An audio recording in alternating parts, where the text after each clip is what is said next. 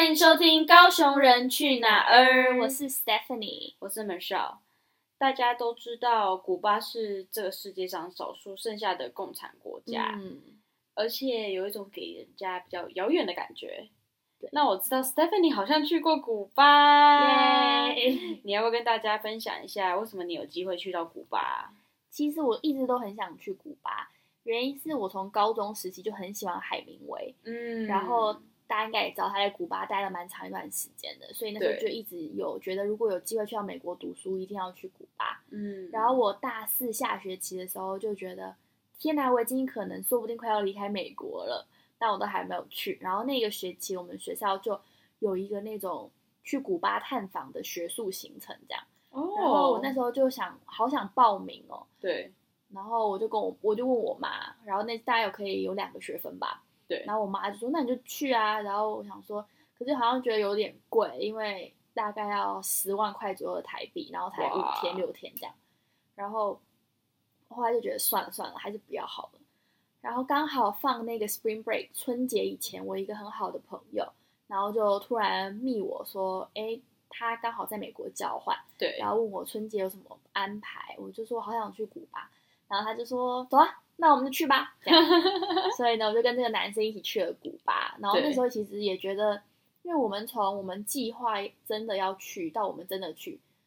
好像我记得就只有几个星期的时间吧，就时间还蛮紧凑的这样。蛮短暂的对时间。所以那时候就是两个都很喜欢拉美的人，然后我们就一起去了嗯古巴。嗯哇，那你那时候是怎么飞古巴的？因为我知道好像飞古巴不是有直飞的，对不对？从美国境内的话。诶，美国境内其实是有直飞的，哦，真的、嗯，那时候我是因为我人在德州嘛，所以我是嗯从 San Antonio，然后飞迈阿密，对然后从迈阿密有直飞到 Havana，对所以我那时候的路线大概是这样。然后回程的话呢，因为我有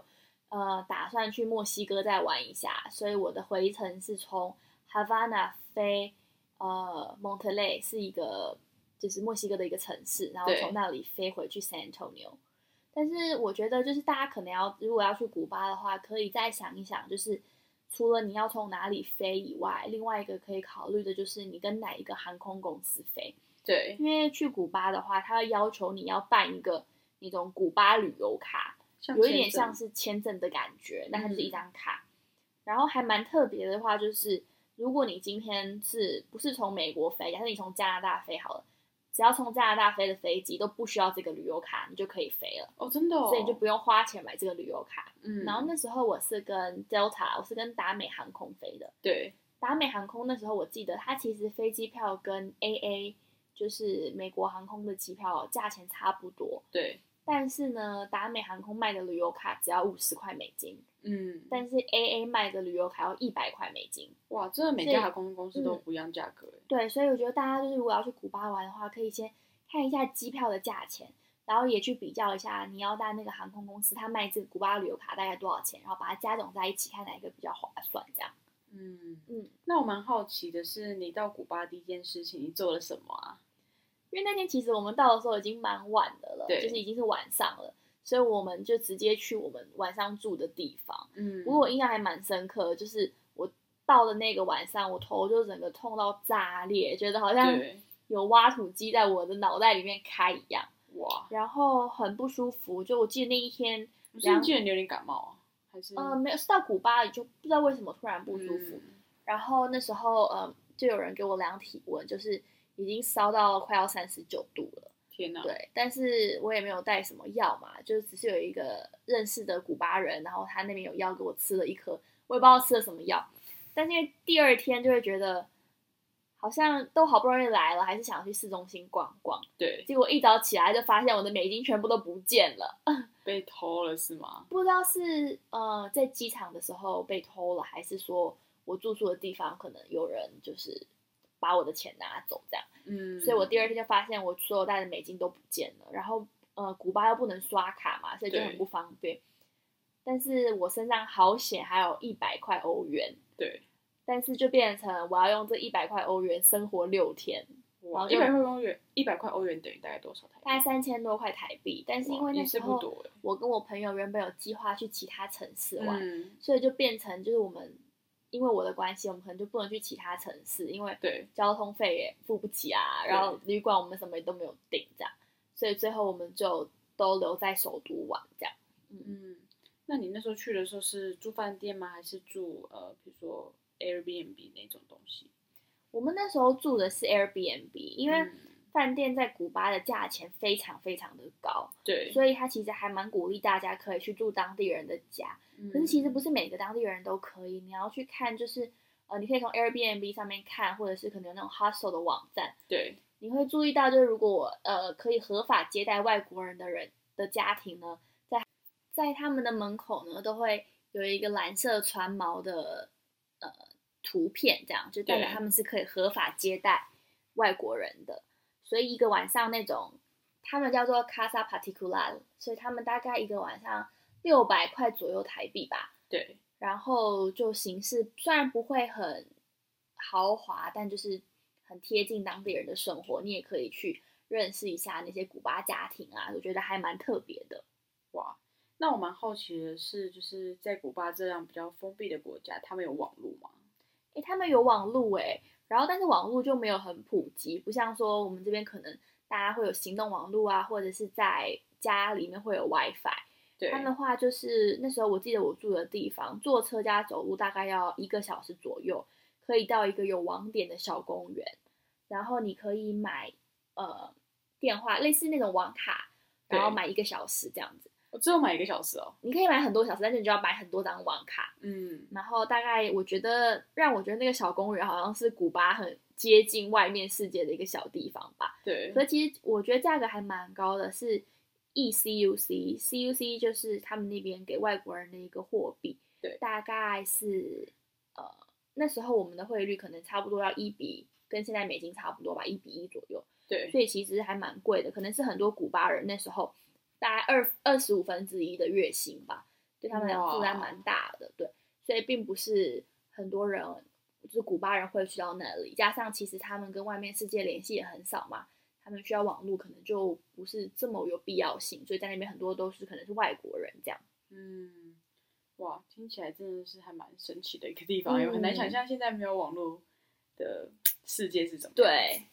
哎，那我好奇的是，就是通常这种共产制度的国家，他们好像都会有配给制。嗯，那我好奇，古巴现在还有吗？有，我记得那时候我们去的时候，因为我跟我朋友去，就是报名了一个 local tour，也是在嗯 Airbnb 上面看到的，所以就可以更认识古巴的一些文化呀，还有他们现在生活的状况。嗯，然后他们带我们去了一个是呃政府指定的一个小商店，对，然后我们就可以看到很多当地人会拿着他们的呃配给部，他们有一个本子，然后他们会去领取基本生活所需的，比如说米啊、面啊、油盐，可能还有豆类、蛋、肉等等这些东西。那他们有超市吗？他们也有超市，只是说因为这些配给制制度，它就是已经政府每个月配给你的嘛。嗯所以有的人可能家庭并没有这么富裕的话，他们可能就会靠这样子的方式去生活下去。对，加上其实，呃，我不知道大家知不知道，呃，古巴实行蛮长一个蛮长一阵子就是双货币制度，对，所以他们有一个 CUC 就是专门给外国人的，然后 CUP 就是比索，他们 P 索是就是给古巴人的这样。所以我记得那时候我们去的时候，有一些去过古巴的朋友会提醒我们说，哎，他们找钱的时候你们要特别注意，因为有可能你用 CUC 给他，可能他找你就是 CUP，但是我们但是我们就不能也不会用。我们也可以用，但就是因为币值不一样嘛，一个是大概哦跟美金一比一，可能呃台币比可能就一比三十左右，对，但是另外一个可能就是币值就很低，所以你用那些钱你只能买很少的东西这样。对，所以那时候，嗯，我觉得找钱这个部分，我们会就是要去认识一下，稍微认识一下古巴两种不同的钱，然后呃也记得就是那时候我们在机场换钱的时候，下面有一个很小的 sign，就说哦，如果你是用美金换钱的话，你就会需要被多收百分之十的手续费。哇，所以很多人可能就会比较 prefer 用欧元或者是用加币去兑换，因为这样子汇率会比较好。对对，所以我觉得从就是配给制也好啊，就是双货币制度也好，也可以看到古巴现在，呃，当就是我我去的时候大概是两年前，他们经济的一个状况。嗯，可是从其实二零二一年的一月开始吧，他们总统自己也有说，就是因为长期受到美国的制裁啊，还有呃，COVID 的影响对古巴其实蛮大的，所以为了要可能就是改善一下经济，他们其实在今年年初的时候就把这个双货币的制度取消了。哇，对，所以现在他们就是实行单一汇率制嘛，然后呃用的就是原本我们他们呃 CUP 就是原本给古巴人的那个货币，可是他们就把这个汇率定下来，暂定就是二十四批所可以换一美元，就也希望可能希望透过这样的方式，可以让古巴的经济感觉更稳定一点吧这样。嗯哇，那我知道你去古巴也有蛮多小故事的，嗯，例如比如说古董车啊什么之类的，你要不要跟大家分享看看？我觉得那时候我去古巴以前，对我印象最深刻的两个，一个是我刚刚分享过的海明威，对另外一个可能就是大家应该都有听过，有一首有一首歌叫《Havana》吧，对就 Havana 乌娜娜。对对对，然后我记得那时候我的朋友们都很喜欢这首歌，所以呢，我在美国就一直洗脑，一直听听听听听，又觉得我有一天一定要站上 Havana 的土地这样。然后那时候去的时候，就也没有很想要搭古董车，第一个也当然是因为预算嘛，对就是想要在古董车里面拍照。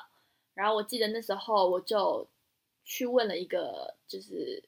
开古董车，但是他那时候没有客人的一个比我们可能大几岁的男生，然后我就问他说：“哎，我可以跟你的古董车拍照吗？我愿意付一点点钱，然后我拍完很快就走了这样。”对然后他就跟我说不行，而且就是很好凶哦对，哦，很凶，然后就很斩钉截铁说不行。他说你们观光客都只想要拍照，可是我这不是要让人拍照，我是要带，就是这是他的生意，这是他工作这样。对然后我就想说好吧，算了。然后我没有走的时候，他就突然又跟我开始喊，就是聊天吧，就拉美拉拉 对拉雷。拉美人的热情吧，开始说 Hola, cómo estás？巴拉巴拉。哎刚才对你那么凶对，态度转换超快，就觉得超好笑，然后开始跟他聊天，聊很多。然后聊完了以后，他就也跟我分享他的故事啊，原来他是一个医生，哇，然后他这个就只是他的像赚外快的那种嗯，机会而已，就是他假日会这样兼着做。然后后来我就说我我真的是很想要跟你的车拍照，因为他车是一台粉红色的车，对对不对？粉红色古董车，嗯超漂亮的。大家可以在我的 IG 里面翻到这张照片。然后他就说：“那你晚上的时候跟我去喝酒啊，去跳舞的话，我就给你拍这个车。”这样，我想说谁理你啊？那时候当然要答应嘛。不过我还是有把我的 WhatsApp 的号码给他，就是他传讯息给我之后传讯息给我，还是都有回，只是我那天没有跟他去跳舞而已。对，然后我后来他就呃借我上了他的车，而且坐在驾驶座上面，然后就拍了很多照，这样。哇，做出来一种梦想成真的感觉。那个真的很漂亮，我看到那张照片后，真的觉得哦，好羡慕哦。然后还有就是，我记得呃，我跟我朋友那时候我们从市区，然后我们还有走到海岸边，然后就那个海真的超级美的。就是虽然有时候我会觉得加勒比海给人家很浪漫的感觉，可是那其实是墨西哥湾啦。然后还也还是会觉得哇，好美哦。然后在旁边又是那些古老的城堡，所以让我觉得就是在市区有一种跟我原本想象哈巴那给我的感觉很不一样。然后哇另外一个小故事想跟大家分享的是，就我刚刚有提到说，我们有参加一些当地的 tour 嘛，有，其中一个就是走进真的是当地的人的家里面，然后就发现哦，原来他们的隔间跟我们想象的其实很不一样，因为原本觉得可能每一层楼就只有。比如说一户人家啊或什么的，可是他们为了让空间可以更好的被利用，对所以，比如说可能呃这个大门是进去一楼的家庭，然后你可能想要去二楼，你还要走到旁边的一个小巷子，然后才有一个小楼梯可以上到二楼这样。嗯，然后如果你会觉得有时候可能觉得，哎，楼梯那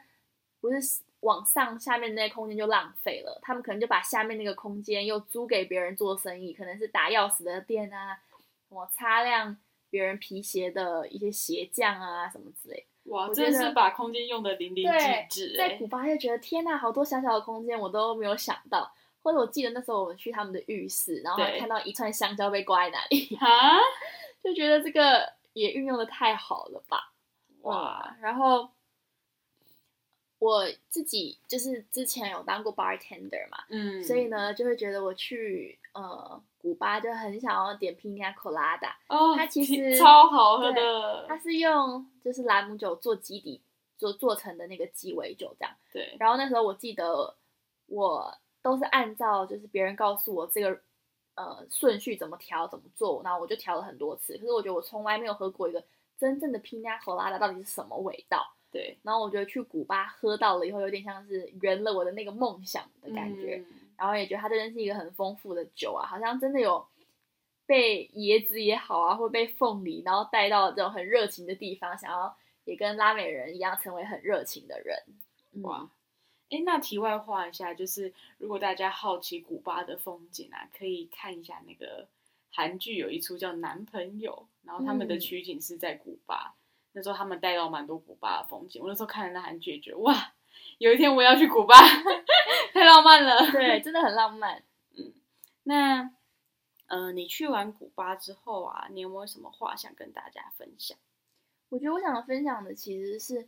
大家都会觉得古巴真的是一个很神秘的国度嘛，因为我们基本上除了卡斯楚以外，除了共产或除了刚刚那首哈巴那的歌，其实我们不太在台湾有机会接触到古巴这个地方。或者是以前什么冷战时期听到这种名词，嗯对对，古古巴危机这种，所以对古巴我们的了解其实很少。然后我在古巴那那几天那一个星期吧，我也觉得亚洲面孔真的也不多。嗯，然后我记得那时候呃有一个就是骑自行车，就是那种人力车载我们的一个阿伯，然后就问我说：“哎，你这吃过一餐最贵的是多少钱呢、对然后我想了一想，就讲超小声，我说大概七十美金吧。那我就想，天哪，这可能是他们两三个月的薪水，可我吃一餐就吃掉了。对，然后那时候我记得他就说，他就跟我说，我们这来自不同的世界，你们是没有办法理解的。其实你们也不需要理解，因为这不是你们的世界。嗯然后我就觉得我在古巴那一周跟很多当地人聊天，都会觉得他们可能观光客给他们的冲击很大，然后我们也会一直好像觉得我们可以透过旅行去更深入他们的生活，但其实我们看到的真的还是很表面的。对，然后他就说他只希望有一天他能到餐厅去吃饭，哇，所以我就听了也觉得蛮心酸的吧。嗯，然后，呃，那时候我也记得，就是走在哈瓦那的旧城区的时候，对，我旁边有跟了一个男生，然后就也是一样跟拉美人一样很热情啊，哎你你好吗？你来来自哪里呀、你要去哪里呀、什么的。嗯，然后那边讲西文吗？，对，都讲西文，可爱了然后就在路上会遇到很多类似这样的人。他们可能不见得真心关心你，可能有的人就只是想卖你一下雪茄啊，或者做生意什么之类的。可是就会觉得好热情哦，然后也嗯会觉得他们，我记得我遇到的那个男生，就是他其实想卖我雪茄，但我就有点不太想理他，又不想买，他一直静静的跟着我，然后走很很长一段路。然后说你干嘛一直跟着我？然后说因为我要卖你雪茄啊。也然后呢太太可爱了吧，然后我就说，可是我不想买啊。然后我说，我现在只想安静的走路。然后呢，他就说，那我也可以安静的走路。所以他就这样子一直跟着我走了大概快一个小时吧。天哪！然后我觉得去完古巴，真的就会觉得有拉美人的热情，可是有又是我们很不知道的世界。他们并没有像其他我们可能我可能去到的，比如说墨西哥啊、哥伦比亚啊、秘鲁，他们因为有很多观光客，他们有很多的可能网络也资讯的流通，他们的确很开放。嗯，古巴就会相对而言比较封闭一点点。对，但是我自己还是觉得哈瓦那给我还是感觉充满色彩的城市吧，对它还是很丰富。然后有的时候虽然在那段时间会觉得好像现实很残酷，然后尤其在听完他们很多就是很赤裸的故事，会觉得自己很渺小或者是 很无知。嗯，但是呃，那那一次的旅程其实会让我更去检视，也去反思说，很多我们在资本主义下面，或者是我们来自这样的世界，原来有这么多我们不理解跟不懂的。对，然后我还记得蛮特别的是，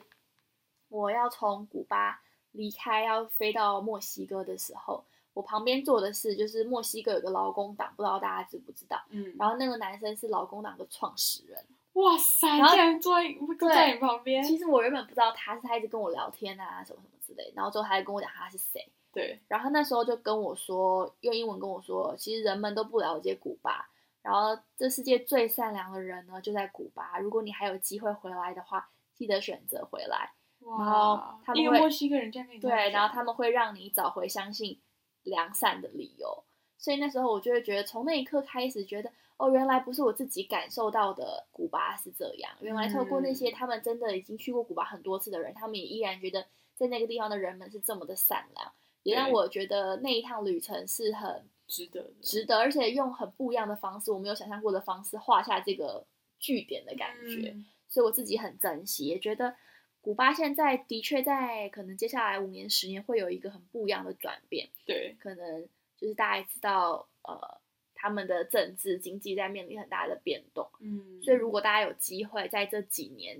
趁他们可能还没有走向资本以前，去看看这个共产国家，我觉得会给你的旅行有一些很不一样的体验，然后很不一样的认识吧，会打破，很多你以前认为古巴的样子，嗯，嗯。听完你讲，我好想去哦。好，下一个国家就去这里吧，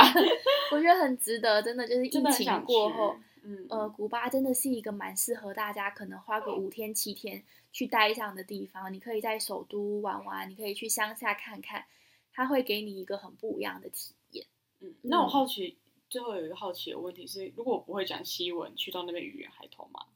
语言的确通会比较有困难，我必须说，因为那时候我跟我朋友采的方式，其实我们很少搭 Uber，、嗯我们大部分都是搭公车。对，因为我觉得我是一个很喜欢搭公车的人，尤其是旅行，因为我觉得公车是可以很贴近当地生活的方式。可是如果你西文不太行的话，你可能在公车上面或者是平常生活会有一点点小限制。嗯，可是我觉得如果你的经济状况还许可，你可以用 Uber 的方式，那其实就会减少掉还蛮多呃，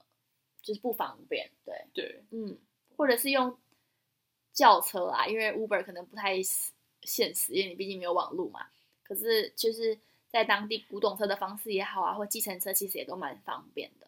嗯嗯，哇，听完你的古巴之旅，我觉得应该听众们都很想去古巴了吧？大家冲一波！哎、下次你去，下次我要去的话，带上你好了，再去一次好了。对，我觉得古巴真的是一个地方，因为我上次就是钱被偷了嘛，有很多地方也没有去对啊到。对，下次我们再去一次好了。或是想要报名我们古巴之旅的话，留言到我跟 Michelle 的 Instagram。什么鬼啊？好哦，那我们今天谢谢 Stephanie 的旅行的这个分享，我真的是嗯听得很满足啊。希望大家也透过这一集更认识古巴，也更认识哈巴那。嗯，那如果你还有什么问题，也可以私讯 Stephanie 问他更多的细节喽。那我们就下次再见拜拜，拜拜。